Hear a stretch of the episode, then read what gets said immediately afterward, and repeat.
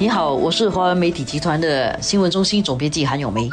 你好，我是华文媒体集团新闻中心的洪一婷。今天我们来谈一下，也是一个政治问题啊。国会里面有一个组织叫做政府国会委员会。这个政府国会委员会呢，其实是由执政党的议员们组成的。它一共有十二个国会委员会，它针对不同的政府部门去进行一些质询。所以它原本开始设立的时候呢，是一九八七年的时候，当时的第一副总理吴作栋回应，当时是两位呃反对党的议员，就是张时中跟呃耶热南。但是当时候很多人民其实也是希望说能够国会里面有更多反对党的声音，所以呢，吴作栋当时就想到说，哎，不然人民行动党自己的议员啊，也不是全部都是 Yes Man，他们也应该有一些不同的声音，所以就组成了这个政府国会委员会，有一点点像银子内阁这样的一种机制，然后让他们在国会里面扮演反对党的声音，然后来质询一些政策。基本上他们好像内部的反对党这样啦，然后他们的作用，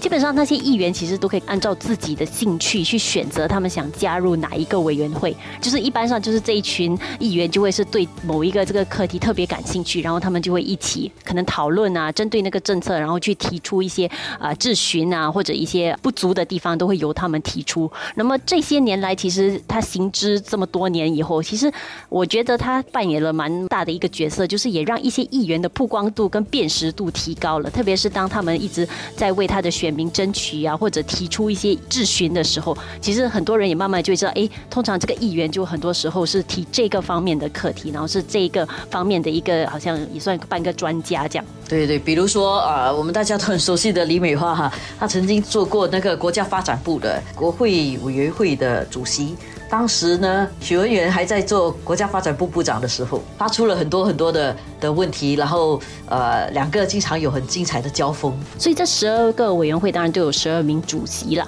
那么那十二名主席，到时候其实今这次本届大选过后，我们看到其实已经有其中三个人已经退下了，就包括这个谢世如、啊李美花，还有这个福志静。所以这三个委员会大概就需要选新的主席了。其实他们每一届国会的时候呢，都会换一下主席的，然后。后当选的议员们啊，他们都可以去报名，说自己要参加哪一个委员会。那么这次比较受关注的，当然就是因为我们知道国会当中现在反对党议员增加了嘛，就是刚好就是加上两个非选区呃议员的话，其实刚好十二个人，再加上还有官委议员呢，就是非执政党的议员啊，其实增加了。对，所以如果是这样来看的话，可能有些人就会想，这个政府国会委员会到底呃是不是这个制度是不是应该要需要调整了？是不是还应该只只是由这个行动党的议员来组成呢？有些人就认为说，哎，其实呃，为什么不在这个委员会里面加入反对党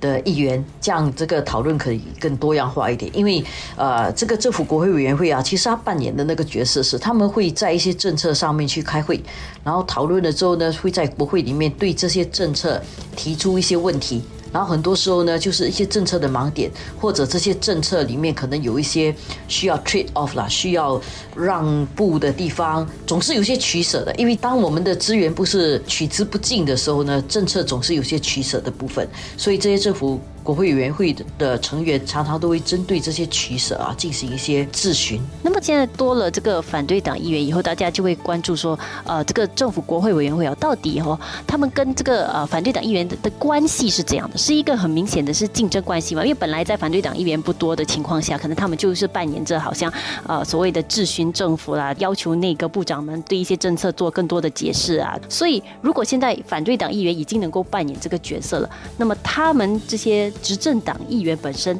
委员会的用意还还在吗？还还需要吗？当然，我们知道主要的一个用途来讲的话，就是其实能够让他们展现出自己的质询能力啦。就是很多时候，可能你从那边就可以跟反对党议员一较高下，你就看得出其实大家问的问题的素质、提的建议哪一边比较好了。所以这个东西，有些学者是认为说，既然啊已经有这么多反对党议员了了，这样这个政府国会委员会啊，简称就是 GPC 啊，是不是可以不要了？但是我觉得呢，GPC 在这么多年来啊。其实国会里面有很多反对党，已经不是一两年的事了，已经是差不多从二零一一年开始就反对党议员的那个席次就增加了嘛。所以在这些年来啊，其实 GPC 他们已经在改变了了，他已经不再纯粹只是扮演反对党的角色，他很多时候呢也是一种辅助。然后同时，我们也觉得他们也其实对反对党来讲是一种竞争的关系，因为如果说执政党的议员能够提出的问题比反对党提出的问题来的尖锐跟好的话，其实会给反对党议员一些压力。作为反对党，你提的问题还不如执政党来的 sharp 的话，然后来的尖锐的话啊，这样你的这个质询能力是肯定会被人家质疑的。对行动党议员来讲，我觉得其实有一个这样的分组，我觉得也是不错的，因为。大家的时间毕竟有限，然后注意力也是有限的。然后，如果可以让大家根据自己的兴趣去聚焦一些课题，多花一点心思去在这一方面去探讨的话，我觉得，呃，让他们在扮演议员的这个角色的时候，可能也会更好一些，不会好像很散这样，什么课题他都要提。他可以比较专注的提出，真的是比较有深度啊，甚至是经过比较深思熟虑方面的一些建议。对啊，我常常觉得这个 GPC 有些时候就像我们读书的时候的那种 study group，对吧？讨论小组，比如说。呃，如果的这个物理啊，我有个 study group 的话，我们就经常一直在讨论这个物理的问题。在讨论之中呢，大家对课题就会比较清楚的认识，在问问题的时候也问的比较好。所以呃，有另外一些学者就讲说，诶，不然这个 GPC 里面是不是应该加入反对党的议员？这样可能大家可以对问题进行更好的讨论。那如果说用 study group 的概念的话，我是我自己是认为说。其中党议员可能不见得认为应该要有反对党的议员加入他们的这个 GPC 里面，因为讨论的时候大家可以谈的比较开，然后就到国会里面质询的时候呢，他同时可以扮演两个角色嘛。一方面，其中党议员他扮演的角色是对这个政策提出质询，同时呢，他也可以以一个比较中立一点的、比较超脱执政的角度啊去。反驳反对党所提出来的一些问题，而且啊，像你说的刚才，如果你在你的 study group 里面，你又加了一个其实你不是很喜欢或者跟你其实完全对立的一个一个成员在里面的话，可能有时候你提了以后，然后到了要去考试的时候，要去比成绩的时候，突然间你的想法或者你的建议被对方抢去了，可能也有这样的这一层担忧啊。整体来看了，真的是 GPC 虽然说已经行之已久了，但是我想这一届啊，GPC 的定义到底是什么？他们的任务是什么？他们要扮演怎么样的角色？我想这个可能在国会里面啊，国会领袖啦，或者是总理啊，在演讲的时候可能要再重新定义一下，然后我们才会对新的 GBC 所要扮演的角色有比较清楚的认识。